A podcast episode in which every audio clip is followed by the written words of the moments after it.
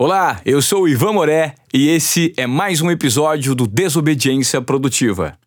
Hoje eu tenho o prazer de trazer aqui para o nosso papo Daniela Kleiman, 36 anos e um dos cérebros pensantes mais geniais desse momento em que nós estamos vivendo de transformação, de quebra de protocolos, de desobediência produtiva. Nesse papo, a gente vai falar sobre o futuro da comunicação e das redes sociais, o futuro da propaganda, quais serão as startups daqui em diante que vão fazer a diferença e até que ponto essa tecnologia em excesso chegou para ajudar ou para atrapalhar. Isso é assunto para a Dani Kleiman, que eu tenho o privilégio de receber aqui. A Dani que é futurista ou futuróloga, Dani? Tanto faz, mas eu prefiro futurista. Futurista, tá. Eu queria que você falasse mais um, bonitinho. um- eu queria que você falasse um pouco sobre o seu currículo, Dani. Vamos lá. Não, eu comecei como publicitária, trabalhei um- um- alguns anos em agência e tudo mais. Rapidamente, meio que me decepcionei com esse mercado e acabei indo para Barcelona para fazer uma pós-graduação em cool hunting. E a cool hunting é pesquisa de comportamento e pesquisa de tendência, então um pouquinho dessas duas coisas.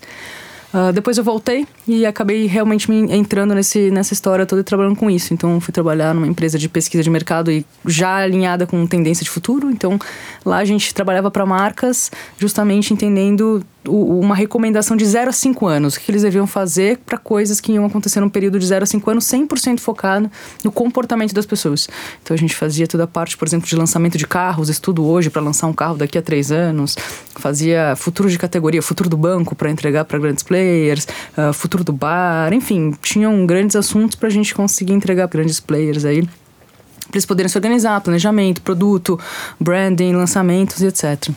E, e aí depois eu comecei a, a- entrar nessa história, fiquei cinco anos fazendo isso, comecei a entrar nessa história de tecnologia, comecei, os clientes começaram a pedir, eu comecei a me, me, me interessar mais por esse assunto, começou a ficar mais, mais forte, mais latente, com algumas conexões que eu fiz, e aí eu resolvi efetivamente sair para estudar tecnologia e futurismo em Israel. E aí foi quando eu passei num curso lá que, enfim, de, de chama TIP, Transdisciplinary Innovation Program, que combina aí todas as tecnologias juntas e noções de futuro, empreendedorismo juntas.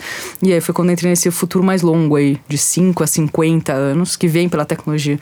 Então, basicamente, o que eu faço é, é isso, juntar os dois. Juntar o futuro pela tecnologia com o futuro pelo comportamento das pessoas e fazer essas análises do que vai acontecer, do que, que deve mudar a vida das pessoas, as empresas, as marcas, enfim, o mercado e tudo mais. Nós passamos por um momento, Dani, de transformação absurdo, promovido pela internet e pelo imediatismo da comunicação, né? Hoje tudo é muito rápido. A velocidade que você consegue divulgar um fato é, é assim, é assustadora. Então, assim, acontece algo aqui, você fica sabendo rapidamente no mundo inteiro. E as novas gerações estão muito vinculadas a esse imediatismo proporcionado principalmente pelas redes sociais. Eu queria que você fizesse uma análise do momento e para onde a gente vai nesse mundo digital de rede social. A gente nota que hoje em dia é, todo mundo está conectado o tempo inteiro. A tendência é que isso aumente? É bem interessante, né? Você falou vários pontos aí diferentes, assim. Eu acho que quando a gente fala de internet, a internet é um pedacinho de uma tecnologia só também. Então você imagina que o que a gente está vivendo hoje, e é verdade o que você falou, que a velocidade do mundo está mudando, e ela tá mesmo. É, então o que acontece hoje é que não é só essa tecnologia que está indo super rápido, mas na verdade todas elas, né? Então o que a gente chama de novas tecnologias, na verdade não são novas, elas já existem há muito tempo. Então, por exemplo, a realidade aumentada, que é do Pokémon GO, existe há 20 anos já. A realidade virtual, que é do óculos, existe há 30 anos. A tão temida e horrorosa, e tão falada, e tão amada também, inteligência artificial, tem 60 anos já, e é hoje que a gente está conversando sobre ela só. Então, na verdade, elas já existem há muito tempo. Que acontece é que elas chegaram agora no seu auge, no seu melhor, e saíram dos laboratórios e estão na nossa mão, nos nossos celulares, e nos nossos computadores, nas nossas empresas, na nossa vida. Então, essa uh, explosão de tecnologia juntas no seu melhor momento é, é isso que está acelerando o mundo e acelerando as pessoas ao mesmo tempo, né? Então, se a gente, quem assiste Black Mirror, é, que já é um seriado extremamente assustador, é, mostrando um futuro distópico, assustador e tudo mais, ele só mostra uma tecnologia por episódio. Então, o que a gente está vivendo hoje, basicamente, são todos os episódios de Black Mirror juntos, e é isso que está acontecendo no nosso dia a dia e sem dúvida nenhuma isso vai seguir com uma velocidade cada vez maior. Isso é, não tenha dúvida nenhuma. E aí, quando a gente cai e projeta isso na vida das pessoas, é complicado, assim, porque as gerações anteriores elas foram para a escola com a enciclopédia, desenhavam um mapa no papel vegetal, elas foram ensinadas a pensar de uma maneira analógica. E aí, de repente, elas foram jogadas no mundo, nesse mundo digital aí do dia para noite. Então, elas efetivamente têm muitas questões de adaptação. A minha geração mesmo, né? Eu sou millennial, eu tenho 36 anos, então a gente sofre de FOMO, que é o Fear of Missing Out. A gente não consegue fazer tudo ao mesmo tempo. A gente tem vontade de fazer tudo, a gente se sente que está deixando de fazer. A gente tem uma questão enorme de não ser me adaptar até com celulares, por exemplo. Então, tem clínicas de reabilitação para smartphone nos Estados Unidos para pessoas que não sabem o que fazer quando o chefe manda uma mensagem meia-noite. Então, pessoa se desespera, tem crise de pânico e etc. Então, é, essas são as antigas gerações. As novas, elas já vêm adaptadas a isso, elas já pensam assim. Então, é muito diferente. O que para nós talvez pareça uma velocidade frenética e superficialidade, talvez nada mais seja do que o novo jeito das coisas acontecerem. Então, é interessante essa análise, né? A gente analisando as próximas gerações e a gente sempre vai analisar pela diferença, não pela novidade. Então eu acho que faz parte dessa novidade a gente olhar para eles e falar, pô, eles, eles, eles são muito mais adaptados para o novo mundo do que, do que nós. E o que, que eu posso tirar disso para trazer isso para o meu próprio dia a dia, para eu trabalhar com mais efetividade, para ter relacionamentos melhores, enfim, o que, que a gente faz com isso? Mas sim, a resposta é: ele vai continuar acelerando e a gente também tem consequências negativas, apesar deles estarem mais adaptados. A gente tem, por exemplo, hoje a solidão como uma epidemia. A solidão mata mais no mundo hoje do que uh, obesidade. Então, assim, a gente vai ter essa crise de, de, de, de, solidão. Claro que tem a ver com as conexões, claro que tem a ver com novas gerações excluindo velhas gerações. Então, na China, tem velhinhas que entram no supermercado e roubam uma balinha para elas poderem serem presas, porque ela prefere viver na prisão acompanhada do que sozinha na casa dela. Nossa, impressionante. É horrível, né? Ou é seja, horrível. essa revolução digital está proporcionando uma solidão, ilhas de solidão enormes, né? E nas cidades altamente povoadas e populosas. Então as pessoas se cruzam, mas não se conectam, não se. Fisicamente. Fisicamente se cruzam, mas não se frequentam. Então é. é. bem interessante isso, assim, a gente começa a ver muita gente lugares muito populosos, mas que são, se sentem extremamente solitários, né? Número de suicídios aumentando muito também no mundo, por exemplo. Então, assim, a gente tem consequências para os dois lados. A gente tem pessoas altamente adaptadas para esse novo mundo, mas ao mesmo tempo a gente tem outros tipos de consequências, porque o nosso cérebro e a nossa cabeça não acompanham necessariamente essa, essa nova velocidade do mundo, né? Eu já ouvi um depoimento seu explicando que as novas tecnologias, né, que não são tão novas assim como você mesmo explicou, elas chegaram na verdade para facilitar muita coisa. Tem o bônus e tem o ônus, como você acabou de explicar. Tudo depende da maneira como você, que está por trás dessa tecnologia, que é o ser humano, né, faz uso das ferramentas. É, você citou também o Black Mirror, que é algo super interessante porque mostra um futuro distópico e o poder negativo de destruição que a internet promove na vida das pessoas, dos seres humanos. Como, por exemplo, essas velhinhas que roubam uma balinha para se sentirem é, mais rodeadas de pessoas e menos sós numa prisão, por exemplo. Eu queria que você falasse, Dani, se você acredita que daqui para frente a gente, por estar num processo ainda relativamente novo de uso dessas redes sociais, a gente não consegue, a gente não tem elemento e uma amostragem suficiente para medir ainda quais são os danos que o uso excessivo da internet pode provocar. É, então, assim, o, daqui para frente, você acredita. Porque, exemplo, o cigarro, quando surgiu em 1950, as pessoas fumavam, as grávidas fumavam, se fumava dentro de avião. Então, assim, as pessoas garantiam na época que o cigarro não fazia mal à saúde. Né? E hoje existem estudos que comprovam que o cigarro faz mal à saúde. E o que eu te pergunto é: será que essa geração que chega agora completamente adaptada a essa nova maneira de se comunicar, ela não fica muito refém disso e em contrapartida, deixa de viver o tédio, que acaba sendo, de certa forma, importante no seu processo de desenvolvimento da paciência, desenvolvimento da tolerância, enfim. É, é, interessante isso. Eu acho que sim. Eu acho que o que a gente está vivendo agora, isso é minha opinião, claro. A gente está entrando numa sociedade aí que eu chamo de forever beta. É, daqui para frente vai ser tudo teste. Eu acho que a gente não tem nenhuma das respostas ainda para se isso vai ser uma coisa negativa, se isso vai trazer. Acho que 100%, nada é 100% negativo nem 100% positivo. Eu acho que é legal a gente ver como diferente. E aí, se essa diferença vai ter mais coisas que vão ser positivas ou mais coisas que vão ser negativas, por exemplo, ou outputs, enfim, de um lado para o outro. Fazer mais mal, fazer mais bem, etc. Então, eu, eu, o que eu acho assim, a gente não tem como saber ainda dos efeitos de tudo isso. É como a gente ser no início ali do cigarro, mas no início também ninguém queria testar muito também lá, né? O pessoal foi. Claro, foi usando. Foi usando. A gente tá um pouquinho numa terra sem lei, porque são cinco empresas no mundo que dominam esse território, se você parar para pensar, que é uma grande questão também. 50% da população do mundo não está online, então tudo que é colocado dentro da internet é completamente bias, é completamente de um viés, de um olhar só. Quando você fala que cinco empresas estão no domínio, você está citando aí o Facebook, Facebook, o Zuckerberg, Google, Tencent, Google. Amazon, enfim, a gente tá, são essas aí. Vamos lá, então esse é o Facebook, Facebook, Amazon, Amazon. a Tencent, Google e a gente pode colocar, enfim, é que tem as chinesas ali, eu vou colocar o WeChat aqui no meio, por exemplo, que é, enfim, gigantesco. Tá. Então, assim, é porque a gente não, tá vendo, a gente já nem, nem olha para esse lado do mundo, mas assim, o que vem de lá é tão infinitamente maior do que qualquer empresa que a gente tem aqui. Da China. Da China. O, depois você vai explicar um pouquinho do WeChat é, pra gente não perder esse raciocínio, legal, mas interessante, vou, continua. Trago, mas é só pra gente entender que são gigantescas, né? É, mas enfim, tá tudo dentro dessas cinco empresas aí, e, e, e, basicamente o que a gente faz é que toda a informação tá com elas. Eu, eu acho que o, o perigo maior tá, tá por aí, assim. E tá meio uma terra sem lei. Por enquanto elas podem fazer muitas coisas do que elas quiserem. Agora sim, a gente está começando a entender dos malefícios. Então agora a gente entendeu que, nossa, talvez uma rede social pode manipular eleições. Uai, agora a gente vai olhar e prestar atenção nisso. Nossa, talvez uma rede social pode levar as pessoas a terem crises em relação à autoestima. Ah, então a gente vai mexer nisso, talvez tirando likes. Então a gente está numa. O que eu chamo de forever beta são testes. A gente vai, vai até um limite, entende o, o, o que acontece e coloca algum tipo de artifício para tentar resolver isso. Agora, se tirar o like vai resolver pessoa se suicidando por causa da rede social, pessoa se, achando, se sentindo mal, crise de autoestima, não tenho a menor ideia, nem ele, isso é um teste.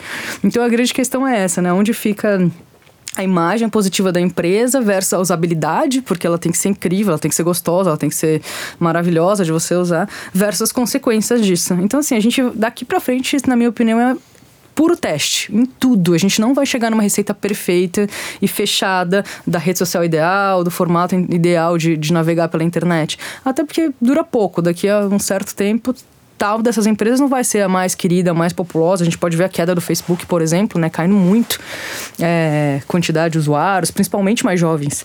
Então, provavelmente não será a rede social do futuro, a não ser que ele mude radicalmente tudo. Não, provavelmente não será. Então, vai vir outra que vai ter suas questões, as suas regras, os seus testes, o seu. Então, eu acho que a gente está entrando nesse mundo forever beta e não tem uma resposta para a gente descobrir quais são os efeitos disso. A gente vai descobrindo pedacinho por pedacinho, tentando remediar. Botar em. Primeiro, remediar, e segundo, enquanto você descobre uma questão, tem um monte de gente que quer usar essa questão, né? Então, enquanto alguns estão tentando remediar isso, outros estão tentando se aproveitar cada vez mais uhum. forte disso, né? Então. Sabe algo que me chama a atenção? Eu li recentemente um artigo do País dizendo que é, os filhos dos donos do poder dessas grandes corporações, né? Que, que propõem essas tecnologias. Por exemplo, o filho do Mark Zuckerberg estuda numa escola específica que ele tem contato zero com telas, né? O contato é, é, é, assim, é completamente vedado. Você não pode ter contato com telas. Inclusive as babás assinam um contrato que não pode mostrar celular para criança de maneira alguma. Então o filho estuda numa escola em que ele planta o próprio alimento, pesca o próprio peixe. É, você acredita que isso revela, de certa forma, já uma preocupação enorme com esse tipo de propósito para que as crianças não fiquem addicted àquela tecnologia e deixem de, de, dar valor ao que de fato importa? Não, com certeza. O Bill Clinton é a mesma coisa. O Elon Musk está criando uma escola para colocar os filhos dele porque ele não, não acredita em nenhum modelo de escola que existe hoje, de educação. Então, sim, os caras, os, os, os caras que mais dominam a tecnologia do mundo são os caras que menos querem apresentar a tecnologia para os próprios filhos. Mas Basicamente isso... é o seguinte: é o, é, o, é o, traficante de drogas que não faz o uso da própria substância não que ele comercializa. Os filhos dele ele fazer uso. Mas eu acho interessante esse, eu acho que o que a gente deveria aprender, e é muito louco, né? Que a gente vai entregando as nossas coisas sem, sem pensar, porque naquele minuto tem uma comodidade, ou naquele minuto tem uma satisfação e um entretenimento. Mas a gente não pensa no longo prazo, né? Então, assim, basicamente o que ele tá me dizendo é: não, não usa isso porque, assim, eu tô capturando todos os seus dados, eu quero que você tenha privacidade, meu filho, e a gente tá entregando tudo. Então, a grande questão tem a ver com essa questão, obviamente, com a questão da privacidade. Tudo que a gente faz, todos os nossos telefones nessa sala aqui agora, esse computador, tá tudo gravando o que a gente tá falando, tá tudo analisando todos esses dados, esses conteúdos. Uh, a nossa vida inteira, quando você usa um smartwatch, sua saúde inteira está sendo entregue, traduzida para uma dessas empresas. E os dados valem ouro hoje em dia, né? Valem mais do que ouro, talvez. Então a grande questão é que é interessante, né? Para nós ainda é muito incômoda essa questão da privacidade, para as novas gerações é uma relação completamente diferente com privacidade. Meio que já mudou radicalmente, parece que assim, ah, já nascemos na sociedade do espetáculo e tamo na, tá todo mundo por aí mesmo e tudo bem. É, então a gente também tem essas diferenças entre gerações, mas a grande questão é a, é a privacidade, assim, eles não, não é nem a questão do addictiveness, eu acho. Eu acho que é a questão de, tipo, eu não quero você colocando a sua vida numa rede pública onde todo mundo vai ver e comentar e falar e os seus dados vão ficar guardados para sempre. Isso é uma outra questão que está em andamento. A gente tem um monte agora de códigos e leis sendo escritas sobre isso.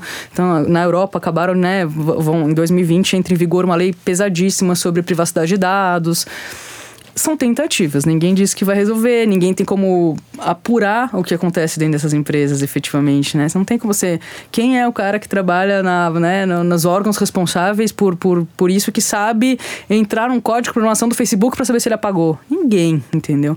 Então, é, essa auditoria é muito difícil de acontecer tá também. Tá tudo sendo formulado agora, né? Você falou sobre o Instagram e a retirada dos likes para de repente você dar menos vazão para o ego de cada um.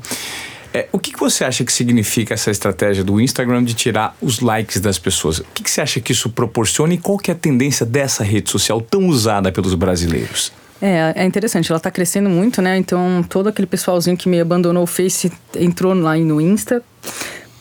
O interessante do Insta é que uh, a gente está cada vez com menos uma linguagem escrita, né? Os jovenzitos até escrevem tudo errado. Se não tivesse o corretor, enfim. E aí eu digo até que é a linguagem universal do mundo provavelmente vai virar o emoji, porque quase que você não precisa mais aprender línguas, né? Você consegue aprender emojis, você se comunica qualquer lugar do mundo, né? Essa geração já tá fácil também. É... Mas enfim, então eu acho que a parte das imagens e dos vídeos ajuda muito. Ele também ajuda a equalizar é, toda a questão de repertório, educação, classe social, ele equaliza tudo aquilo, porque tá, são imagens, então ele é bem democrático, eu acho interessante isso. É, e o que eu acho que a questão do like, ele dizem que é para reduzir a ansiedade, né? Pra você não fique esperando o seu próximo like, você não saiba quão popular ou quão popular você não é. Mas tirou, mas não tirou, né? Eu não consigo ver o seu like, mas eu consigo ver os likes que deram na minha foto. Então. Enfim. Mas você tira aquela cultura exibicionista daquele cara que tem muitos seguidores, tem muitos likes e ostenta isso publicamente como se aquilo fosse uma fazenda cheio de vaquinhas e que ele é um, é um grande latifundiário das redes sociais. Olha como, eu, como as pessoas gostam de mim. Olha como as pessoas é, é, aprovam a, a a, minha imagem aqui na rede social? É, eu acho que você tira, assim, essa, essa seria a ideia. Mas você tira mais ou menos, que na hora que você entra na lista ali, você vai fazendo assim, você tem uma noção de quantas pessoas tem ali. Você sabe que tem bastante, que tem pouco. E também, querendo ou não, o, o, o feedback em relação a uma ação sua é o core da rede social. Eu só posto algo porque eu terei feedback, né? Que é um pouco do que eu falo dos monopólios sociais, que as pessoas querem estar todas onde todas as pessoas estão. Então não adianta nada eu fazer um post no Instagram e não ter um monte de likes, porque senão eu não vou postar nunca mais, eu vou sair dessa rede social. Não adianta eu criar um, um post lindo no Facebook, um texto gigantesco, postar e ninguém dá um, um share ou um like, eu não vou ficar mais lá. O feedback faz parte da dinâmica da rede social. Então, se ele parar de ter esse feedback, todo mundo vai abandonar a rede social. É bem complicado essa dinâmica entre agradar aí essa, essa questão emocional do que as pessoas estão precisando versus manter um negócio funcionando, né? Como uma rede social que é totalmente dependente do feedback. O interessante é que talvez ele faça as pessoas criarem algum outro tipo de, de dinâmica de feedbacks, mas hum, do jeito que está estruturada aquela rede, ela foi estruturada 100% para comentários e likes. Então não, não sei para onde eles eles precisam criar outros outros formatos para tentar entrar nesse lugar. Só apagar o like vai ficar a mesma coisa. Porque eu consigo saber quantos likes eu tenho. E se você entrar no meu, você consegue dar um scroll e saber, nossa, é pra caramba, nossa, é pouquinho. Ou seja, eu, não, eu fico imaginando quanto tempo as pessoas passam por dia. Isso varia, né, de pessoa para pessoa, no Instagram. E aí, levando isso em conta, você imagina o poder daquele que domina essa rede social, o dono dessa rede social, porque ela tem um dono. E no caso é o Mark Zuckerberg. Então, assim, ele tem um poder tão grande hoje nesse mundo que ele consegue manipular e colocar ali indiretamente, passar recados da maneira que ele quiser e do jeito que ele quiser. Ou seja, nós estamos na mão de um cara como esse. É, exatamente. A gente está na mão do Musk, do Zuckerberg, do Alibaba, do Elon, do Bezos, a gente tá todo sempre, do, do Larry Page, a gente tá 100% na mão deles. São cinco caras, tirando pessoa, o do Alibaba, são cinco homens de 45, 50, 60 anos que fizeram a, a League americana, né, grandes universidades americanas, que pensam de um jeito. Esse é o grande drama da internet hoje, né? Ela é completamente enviesada. Ela é tudo é criado em cima da visão desses caras, é feita pela visão de mundo deles, com aquele agravante de que 50% do mundo não está online, e a gente fala muito de África, e a gente fala muito de algumas outras regiões aí de Ásia, etc. Então, é por isso que cada vez que cria-se uma nova inteligência artificial, ela é racista, ou ela é nazista, ou ela é... Porque somos nós que estamos alimentando esses dados. Ela nada mais é do que o reflexo do que a sociedade que está na internet hoje é. E dos detentores do poder. 100%. Né? Então isso é bem. E quem está criando os carros autônomos é o mesmo pessoal. Então provavelmente, se tiver que. O carro autônomo hoje está sendo programado para escolher quem ele deve atropelar. Por exemplo, esse é um teste interessante. Tem um sitezinho na internet, você pode brincar de quem você atropelaria se você fosse o carro autônomo do Google. Tá sendo programado, isso é uma escolha. E aí tem lá, você atropelaria uma mulher gorda, você atropelaria um homem de terno, aí você escolhe. Você atropelaria um neném, você atropelaria uma velhinha. Você atropelaria uma mulher branca, uma mulher negra. Pronto. Todo, to, todas essas escolhas estão sendo feitas através do olhar desses cinco caras. E assim será o mundo guiado por, essa, por, por esse olhar. Ninguém está discutindo se ele é certo ou se ele é errado, mas ele é um olhar. E a gente vive num mundo infinitamente múltiplo que tem um monte de olhares, né? Se nessa sala aqui de cinco pessoas a gente fosse discutir política, a gente não sairia daqui hoje. Imagina no mundo, né? Então, assim, não dá pra gente ter tecnologias no mundo inteiro uh, enviesadas por um único tipo de olhar. Né? E repertório, e vivência, e enfim, afim. e você é acredita que, que a tendência daqui em diante é a maior concentração ainda de poder na mão de poucos? ou você acha que pode existir uma democratização e esse monopólio ser quebrado aos poucos? Eu acho que sempre vai ter um grande player, assim, poucos grandes players. A tendência justamente, é essa. Justamente, mas eu acho interessante, em vez de serem players escolhidos pelo próprio mercado, que é o que eu acho que são os players de hoje ainda, são players que se estabeleceram primeiro e foram dominando o mercado. Eu acho que esses grandes players do mercado, eles efetivamente vão sofrer muito, assim como o Face, por exemplo, já está sofrendo. É, e eu acho que vão surgir, vão emergir novos players onde as pessoas escolhem quais são esses players. Mas eu não vejo outra forma de funcionar se não for uh, por grandes players, onde as pessoas querem. Por, por aquilo que eu falei, as pessoas querem estar onde todas as outras pessoas estão. É assim que funciona a lógica. Então o Waze só consegue te mostrar o melhor caminho se todo mundo estiver conectado nele. E aí o mapinha fica vermelho, azul, laranja. Se tiverem poucas pessoas, o Waze nem funciona. Se você quiser né, é, usar, por exemplo, o Airbnb, o interessante é que tenha muita oferta e, e muitas pessoas querendo também. Se tiver pouco, não funciona. Então, como eles funcionam se tiver todo mundo lá dentro. O Uber só vai te dar desconto se tiver muito usuário pedindo e muito, muitas pessoas dispostas a dirigir. Senão também não funciona. Então eles são monopólios efetivamente já. Só que eles são eles deveriam ser um formato diferente, que é o que eu acho que são esses monopólios do futuro, que são esses monopólios sociais, formado pelas, pelo desejo das pessoas. As pessoas levantam e deixam cair quais empresas elas acham que mereceriam.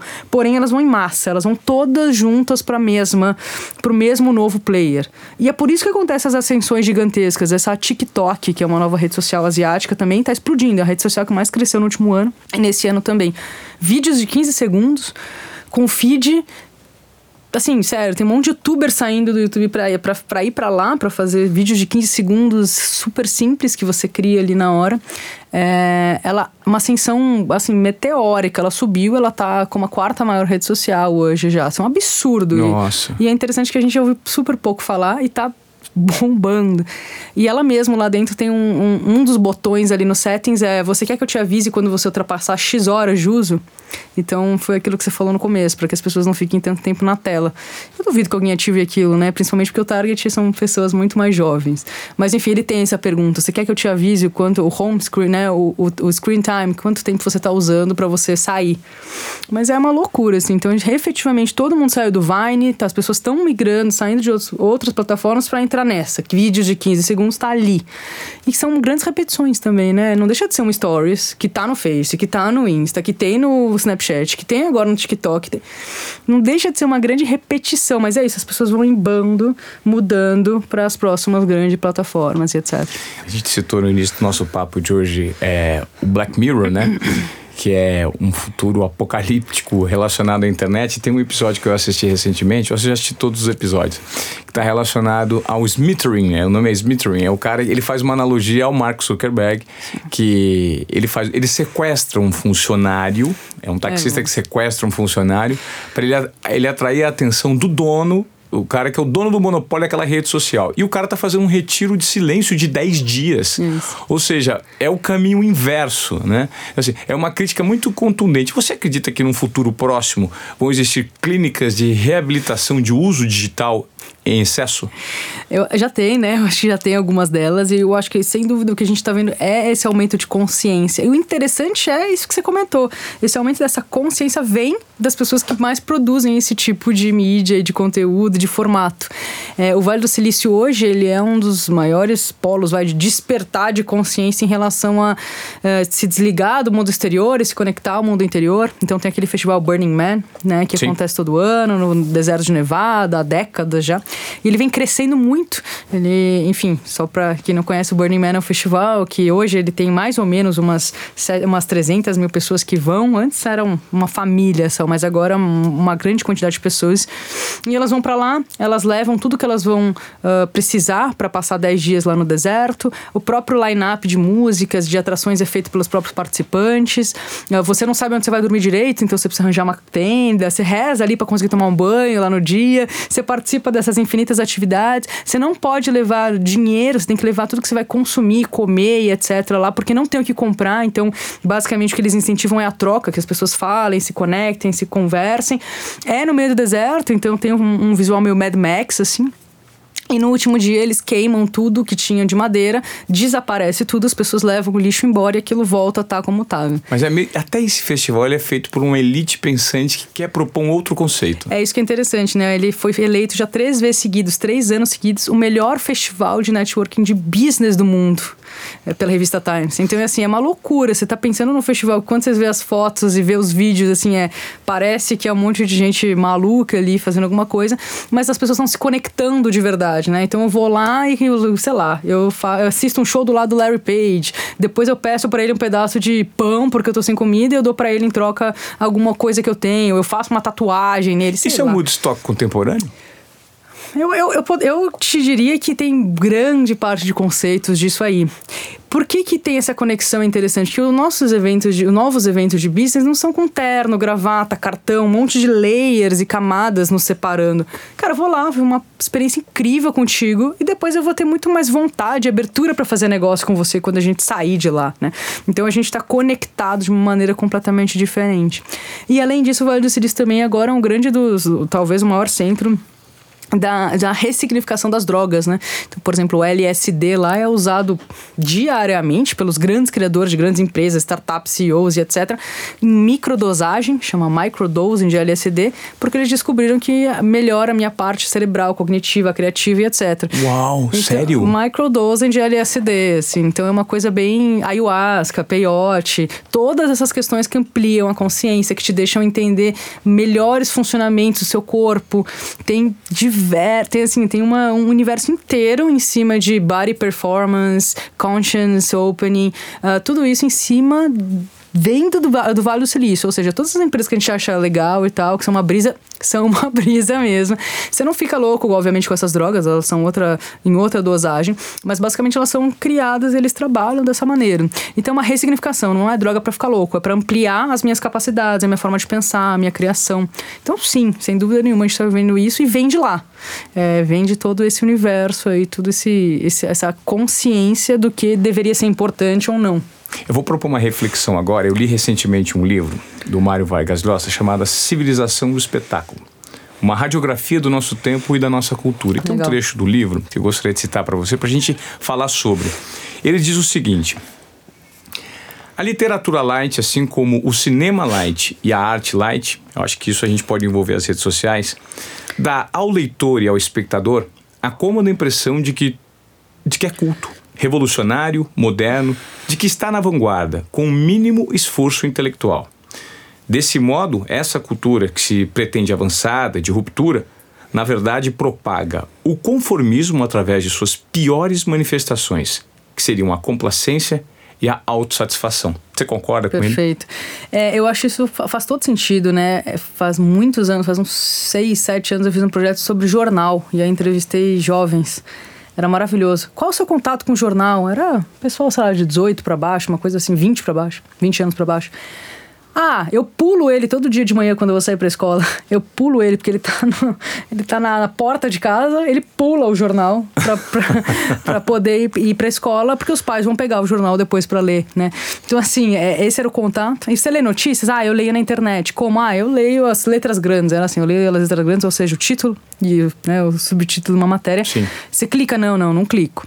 É, então, eu, eu, eu acho que começa assim, ou seja, a forma de consumir informação é completamente diferente, né? Tem a ver com quantidade de informação e não qualidade de informação. Isso, para mim, sem dúvida nenhuma, é um reflexo das fake news, né? Então, é, eu leio qualquer coisa e eu passo para frente. O, uma, o meu desejo é passar para frente, ser o primeiro a ter falado, ser o que falou, o que divulgou, o que propagou. E isso é o fake news, é assim que ela se espalha. De novo, ela também se espalha por nossa causa. É muito fácil também a gente culpar os cinco, os cinco leões ali, é muito fácil também a gente falar sobre ah, essa entidade de tecnologia incontrolável. Mas basicamente tudo que acontece na internet é a gente. Se a gente parasse, lesse, olhasse, conferisse, não passasse para frente, não mandasse pro grupo da família, que é o maior buraco negro de fake news, né, que existe, não aconteceria isso. Mas eu acho que exatamente o que o Mário Vargas está falando é isso. Assim, quando a gente tem uma coisa muito superficial, um conhecimento muito superficial, a gente propaga qualquer coisa se achando super culto, né? É. Esse é o conceito básico da fake news. É tipo, conta para os outros que você que tá espalhando isso para todo mundo e, e, aí funciona, né? É, ninguém se dá o trabalho de checar a informação, né? Hum. É só absorver e reproduzir. Você sequer. Acho que nem é absorver. Nem absorve, né? Porque quando que... você absorve, você aí você faz uma. Você introjeta aquilo e fala assim: opa, isso faz sentido ou não é. faz? E as pessoas hoje sequer é, estão preparadas a analisar aquilo que elas estão recebendo. Poxa, é. será que isso é verdade? Será que eu vou reproduzir? Qual é o impacto que isso tem na minha vida? É. De quem veio? Qual é o interesse da pessoa que veiculou isso? Será que ela não está querendo me manipular? E as pessoas não pensam assim. É a cultura, como ele chama no livro, a cultura da frivolidade. O ser humano hoje já vive uma vida tão difícil que o pouco tempo que ele tem, é, ele não quer conviver com o tédio, ele quer ser anestesiado com a cultura da bisbilhotice. Por isso que os sites de fofoca, a invasão de privacidade das pessoas hoje, ela é tão latente nos meios de comunicação, justamente para que você tem essa cultura de opa, eu vou ver o que está acontecendo com o outro, não quero me envolver, não quero ser, me aprofundar em nada. Exatamente. Né? É, é, é isso aí, é isso que você falou mesmo. Olha, tem um. Tem um, um eu, eu, queria te perguntar o seguinte, Dani, vamos lá. É, eu, eu, me, eu tenho 42 anos, eu, eu me encaixo na geração X, né? É, a gente mapeou recentemente os baby boomers, geração X, depois vem a geração Y. O, Seria o isso? O millennial é o Y. O millennial é o Y. É que a, gente, a mídia chama de um jeito e. Tá, o isso... millennial é o Y, é. a geração Z o que vem adiante? É uma ótima pergunta, assim, pra gente estudar gerações, e primeiro eu acho que o termo gerações já tá errado, a partir de agora ele fica errado, antes estava correto, a gente estudava gerações, estudava um avô, os, a mãe, sei lá, a filha, e na teoria estudaria a próxima filha, né? A filha da filha. Uh, passava de geração em geração. As, a mudança de comportamento entre as pessoas durava uma geração. To, tomava o tempo de uma geração para acontecer. A partir de agora já não. O, o Y e o Z, eu sou Y, meu irmão é Z. Então ele já, o gap já diminuiu muito. Ele é de 89, eu sou de 82, somos gerações diferentes, sete anos e somos bem diferentes, efetivamente. Uh, então a gente, pra gente chamar de geração, a partir de agora tá errado já. A gente já não deveria mais chamar assim, porque são pessoas com comportamentos muito diferentes dentro da mesma geração. O que então, ou seja, a gente está mudando cada vez mais rápido também. Isso é uma das questões. O que eu vejo como, como uma questão é, para a gente poder catalogar comportamentos, essa, essa, essas pessoinhas novas precisam existir e viver um pouco. Aí a gente olha elas e aí a gente escreve sobre elas e aí ela vira alguma coisa. Mas na minha visão, não vai virar mais uma coisa. As pessoas não estão mais pasteurizadas como elas estavam antes. E isso é feito de um monte de coisa. Dessa nova globalização, a gente tem efetivamente pela primeira vez cidadãos que não são nem falar globais é pouco. Eu acho que a gente tá falando de cidadãos quase universais, assim. Eu converso com, muito com jovens fazendo pesquisa e tudo mais nas minhas consultorias. Cara, eu tenho certeza que eu vou pra Lua, eu tenho certeza que eu vou morar em Marte um dia.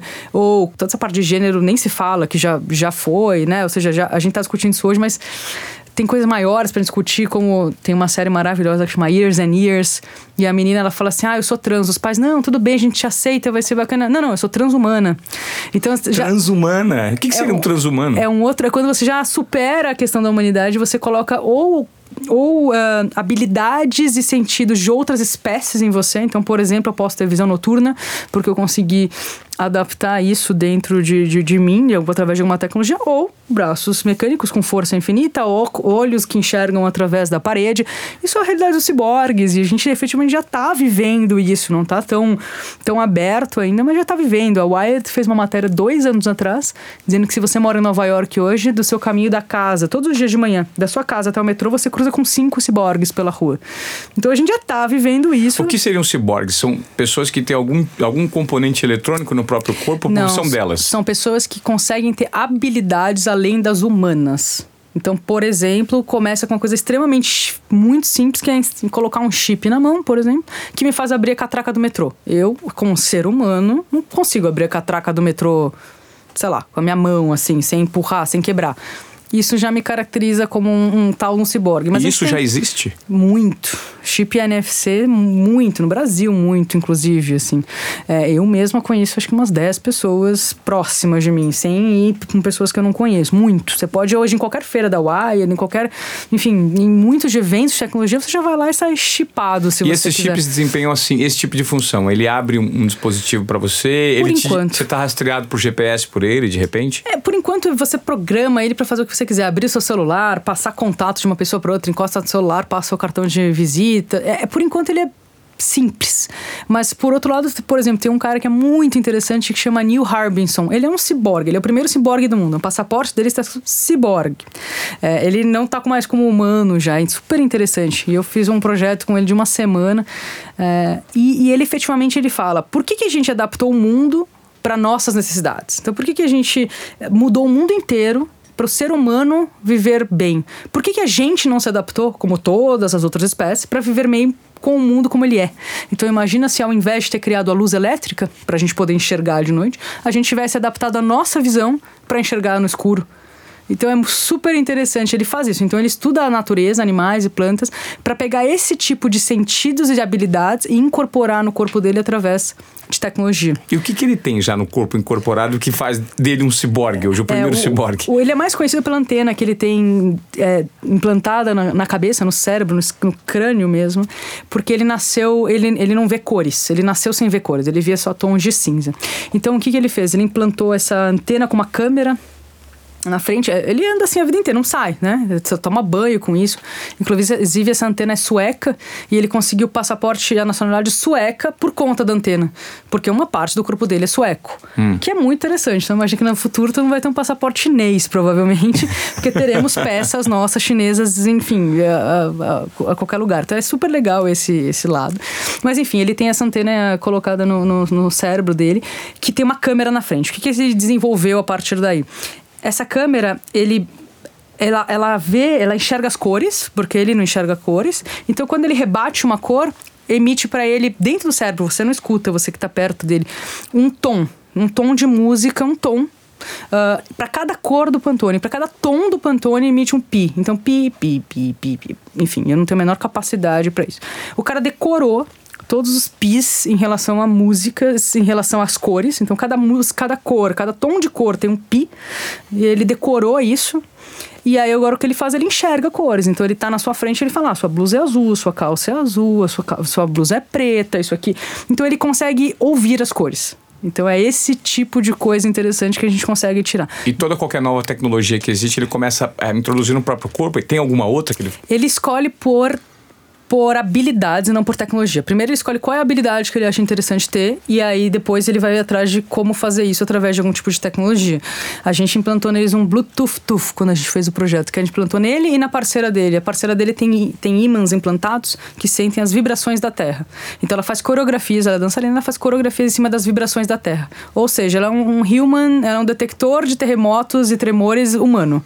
Nossa, Basicamente, ela loucura. sente todos eles, todos. Ela falou, no primeiro mês eu fiquei sem dormir um minuto porque a, a Terra treme a cada segundo e a gente nem sabe. Então ela sentia todos eles. Mas enfim, a gente implantou um, um, um, dente de Bluetooth nele e nela, literalmente, e eles podiam conversar por código Morse. Ele enxergava, a gente mostrava para ele um desenho de uma casa, ela não estava na mesma sala que ele, ele falava batia no dente com código Morse, é, falando casa, e ela falava, ah, casa. Então, assim, é quase que uma telepatia, assim, é quase que uma outra forma de se comunicar sem usar palavras e etc. Então, é esse tipo de, de coisa que a gente está vendo. E ele falou: eu recebo um monte de cartas, ele tem um, enfim, um Cyborg Institute, um Instituto Cyborg. Hum. E ele falou: eu recebo cartas de jovens falando, eu sinto que, eu não sei explicar, mas eu sinto que me falta é, um braço biônico. Eu sinto que me falta visão noturna. Eu sinto, eu não sei explicar. E aí você fala, nossa, mas que coisa louca isso e tal. Mas aí você vira de alguns anos atrás e fala, sei lá, eu sou uma mulher, mas eu falo, eu sinto que eu sou um homem. Ah, você é maluca. Então a gente começa a rever todos os nossos conceitos, né? Ou seja, sabe, o que é o transgênero agora extrapola para um transhumano. Então, enfim, é, é, essa geração, a gente realmente não vai ter mais um, uma caixinha que representa todas as gerações.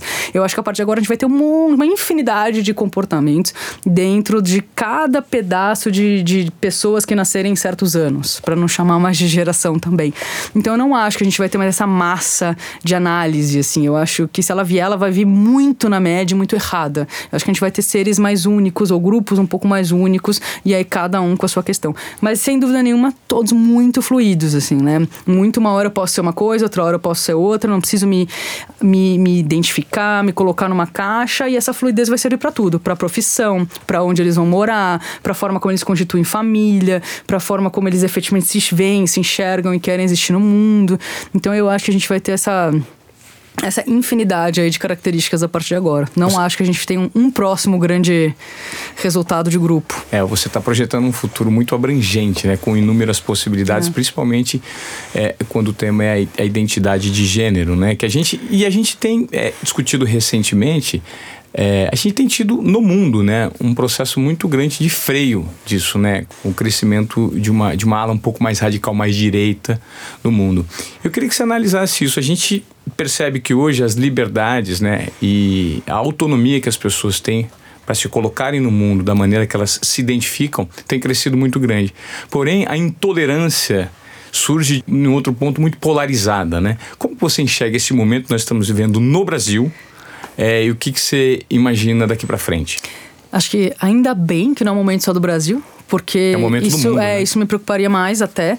Mas eu acho que é exatamente o que você falou e é bem simples. Quanto mais as coisas mudam e quanto mais elas desafiam o, o, o status quo, como as coisas sempre foram, mais ela assusta as pessoas, porque elas não sabem o que vai acontecer, né? A mudança é uma coisa assustadora. E é daí que vem essa direita, né? É daí que vem essa ala conservadora querendo botar um freio e segurar tudo o que está acontecendo.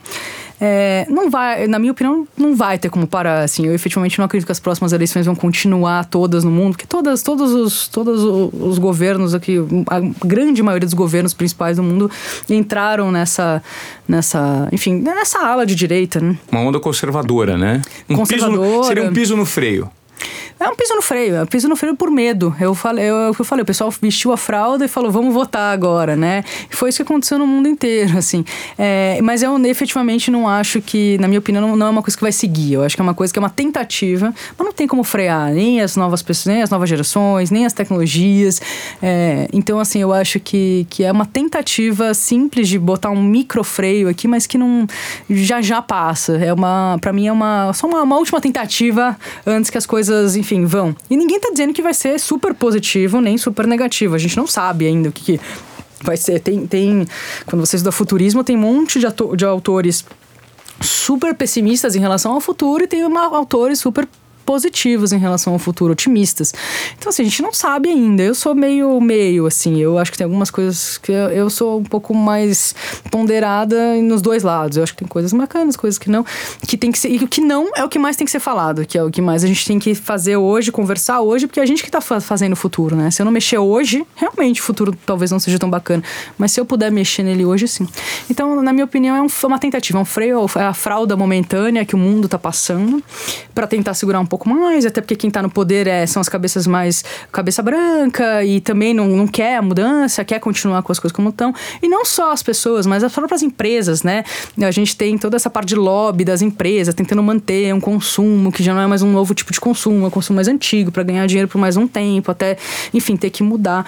É, mas enfim, eu acho que essa é uma coisa que é momentânea, na minha opinião. Eu acho que a partir das próximas eleições, a partir dos quatro, dos próximos quatro, cinco anos, a gente já não vai mais ver isso. Assim, a gente vai ver uh, as coisas caminhando efetivamente numa direção de futuro aí. É muito interessante conversar com a Dani, é que você pode enviesar o papo para onde você quiser. E são tantos questionamentos é. que eu fico meio aqui enquanto entrevistador pensando para onde eu vou agora. Tem tanta coisa interessante para a gente debater. O problema é que a gente está com um tempo um pouco restrito. O Dani, eu queria perguntar para você sobre é, startups e de que forma startups do futuro elas poderiam ser usadas para facilitar de fato a vida dos menos favorecidos da nossa sociedade que a gente vive hoje. Total. Né? Isso é bem interessante. Assim, a gente tem, a gente começou com startup é, a grande ideia que ia me deixar bilionário, né? Então aconteceu isso realmente com pouquíssimas startups. Então acho que a primeira coisa, a startup é 95, 96, 97% quebra. É, eu tenho duas, eu mesma sei a guerra que é, a briga que é. Então, no Brasil, mais ainda, a gente tem um, um, um um ambiente super pouco preparado para isso. A gente tem investidores que não que, que, são muito pouco sábios nesse assunto, não tem nenhum apetite por risco. Enfim, tem, tem, um, tem esse lugar que é bem complicado. Mas a gente tem uma nova categoria de startups nova, uns três anos aí, por, mais ou menos, chama é, Negócios de Impacto. E aí eu acho elas bem, bem interessantes. Negócio de impacto, o que, que é? Antes a gente imaginava e escutava isso como ONG, né? Vamos fazer bem para os outros e vamos ajudar. Negócio de impacto não é isso. Negócio de impacto é, é um negócio que me dá dinheiro como empresa, me dá lucro, mas ao mesmo tempo também ajuda pessoas, comunidades e o mundo a tornar o mundo melhor, lugar melhor ou ajudar a vida das pessoas para melhor. Então, negócio de impacto, sem dúvida nenhuma, é um segmento, um nicho que vai crescer muito.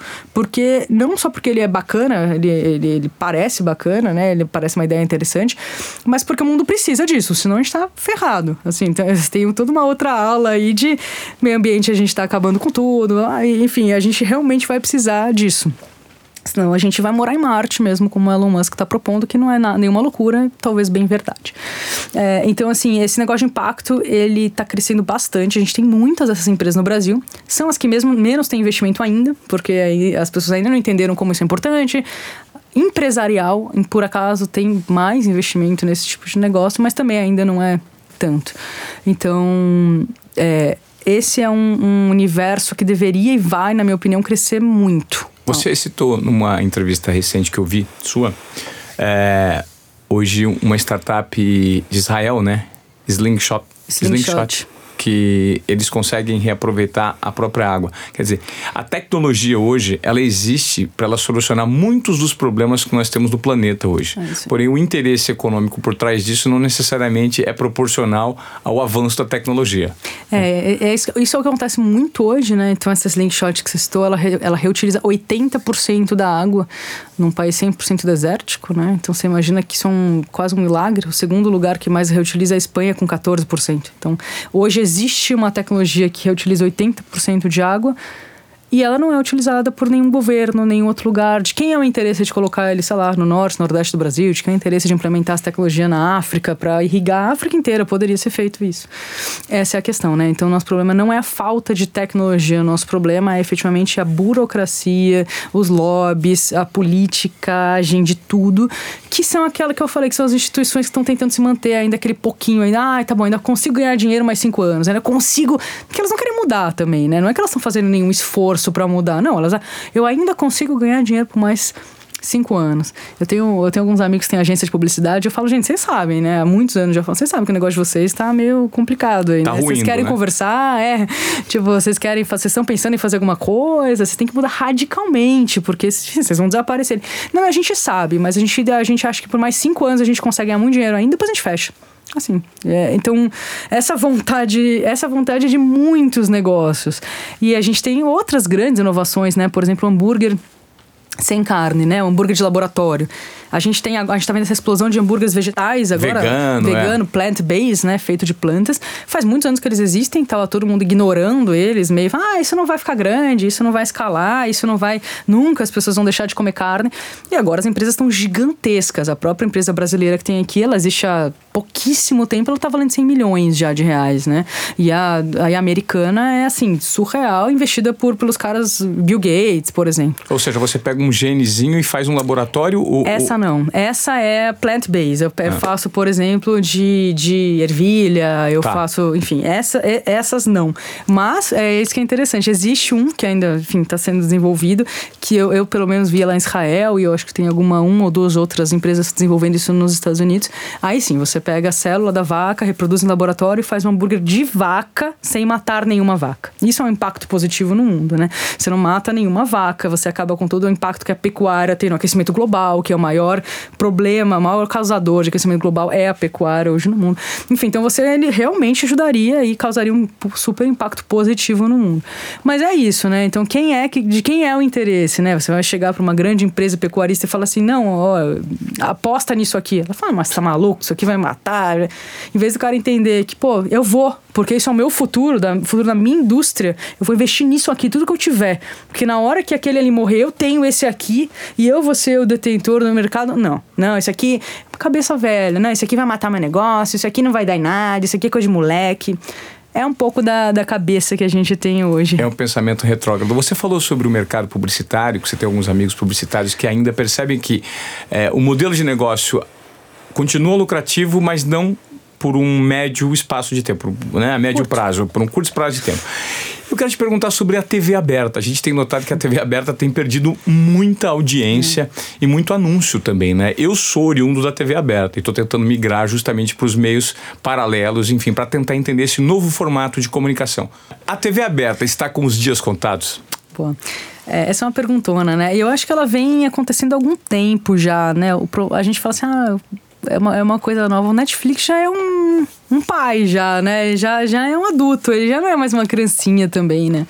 Uh, eu acho que é interessante a gente analisar um pouco por que, que talvez isso aconteça. Acho que primeiro os anúncios, né? Então que as pessoas são obriga obrigadas a assistir é, anúncios e, e, isso efetivamente parece que não faz mais sentido também. Esse formato de chegar até as pessoas das marcas, chegar até as pessoas tá totalmente desatualizado. Uh, e eu acho que tem uma coisa também do, do conteúdo, né? E eu acho que ela, e ela tá correndo atrás de um conteúdo mais interessante, mas eu acho legal esse movimento de, de colocar em outros canais, né? Ou seja, existe um conteúdo que tá ali na TV aberta porque a gente tem um público enorme, principalmente no Brasil ainda. Não dá para abrir mão. É, mas a gente tem que entrar em um outro, um outro lugar de conteúdo.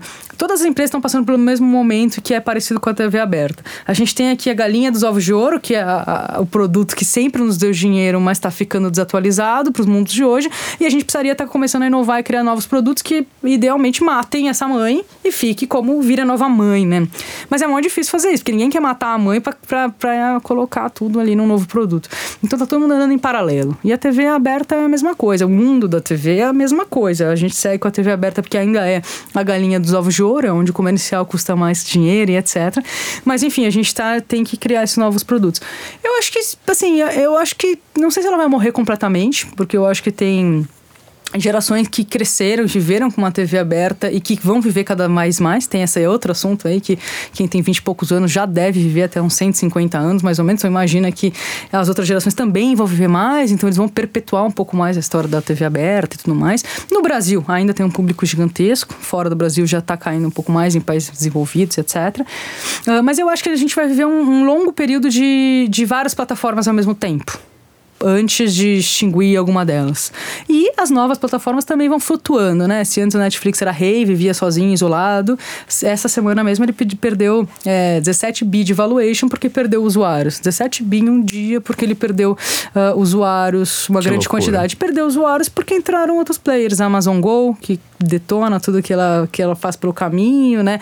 Ela tem é, desculpa, o Amazon Prime, né? Que é o do Amazon Go. Uh, depois a gente tem o Hulu, aí a gente tem o HBO Go. Enfim, é interessante. O que antes eram canais de TV, né, aberta, agora estão virando é, plataformas de conteúdo. Também não estão todas juntas. Então, por isso que eu digo que quando vier uma que junta tudo, vai todo mundo correr para essa que junta tudo. Por isso que a gente sempre vai ter esses agregadores, né, de, de, de, de coisas. Porque as pessoas querem ter tudo mais ou menos no mesmo lugar também. Não faz sentido a gente, agora tenho esse, agora eu vou para aquele, agora eu vou para aquele. Então, eu acho que é um pouco desse cenário que a gente está vendo. Diante dessa pulverização, qual que é o futuro da propaganda, Dani, porque assim, são tantos canais de comunicação e hoje é, a pessoa que está recebendo propaganda fala assim: eu não quero isso, não aceito receber esse tipo de coisa. Como as marcas vão ter que se adequar hum. para atingir o consumidor? É, hoje elas estão fazendo aquele truque de entrar no conteúdo, né? E duas coisas: fazer conteúdo, produzir conteúdo que eu acho que é um. Eu sei que tem muita gente que prega como ah, a grande questão do futuro. Eu acho que Seria é um o branded content. É, eu acho que é um paliativozinho por enquanto, que daqui a pouco também vai ser um saco, enfim, tanta essa quantidade de coisas. Quem consome tanto conteúdo, vamos, vamos lá, né? Enfim, então tem esse lado de produção de conteúdo e tem um outro lado de agora de entrar no meio, né, do, dos programas, efetivamente.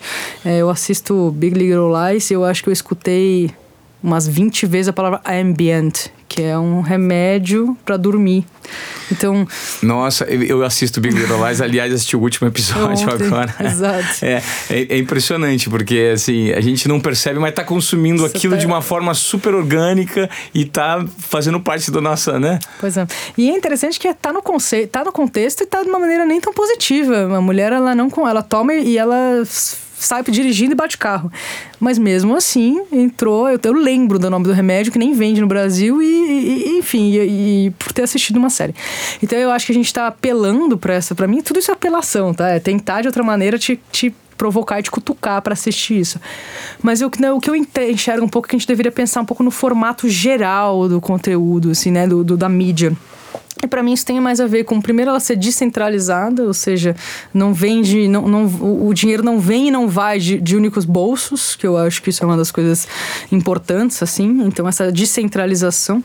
A outra coisa que eu acho, obviamente, é não interruptiva, então a gente tem que pensar em formatos que não interrompem as pessoas, e basicamente todos eles hoje interrompem. E a outra coisa é que eu acho que eles não deveriam ficar na memória, que eu ainda acho que eles estão ficando, né? Por exemplo, eu não tenho nenhuma relação com o ambiente, eu só lembro dele, mas isso não vai me fazer consumir, não vai me fazer gostar dele, etc. Uh, eu, eu efetivamente tinha que criar relações emocionais com aquelas, com aquelas marcas de alguma maneira. Então eu acho que são esses três pontos, e tem inúmeros formatos para atender esses três pontos, não tem uma receita de bolo, mas eu acho que a gente mexer na base do que é mídia e não ficar mexendo só na, no, na pontinha, que é a forma como a gente distribui ela. Que conteúdo, para mim, é mexer na pontinha só. É mais um formato de distribuição de te entubar alguma coisa que você não estava querendo ali. Então, enfim, só um pouco de, de, de, dessa opinião, assim, do que eu acredito um pouco. Bom, estamos chegando ao fim de uma conversa super é, produtiva com Daniela Kleiman. Muito obrigado pela sua participação. Aqui o nosso podcast é o Desobediência Produtiva, que nada mais é do que quebrar os protocolos para atingir é, os seus objetivos de acordo com a sua intuição uhum. e de acordo com os seus valores. Você se considera uma desobediente produtiva, 100%. Dani? 100%. Eu crio negócios para para justamente mostrar que é possível fazer coisas de uma maneira completamente diferente do que elas são feitas hoje. E melhores para todo mundo e não melhores só para, enfim, uma empresa ou uma pessoa ou para mim, né? Então, sem, sem dúvida nenhuma, eu quebro minha cabeça para isso todos os dias. Tá certo. Tá aí o exemplo de que uma dose de desobediência produtiva na veia, Dani Kleiman, é o exemplo, não faz mal a ninguém. Obrigado pela sua Obrigada participação. A você.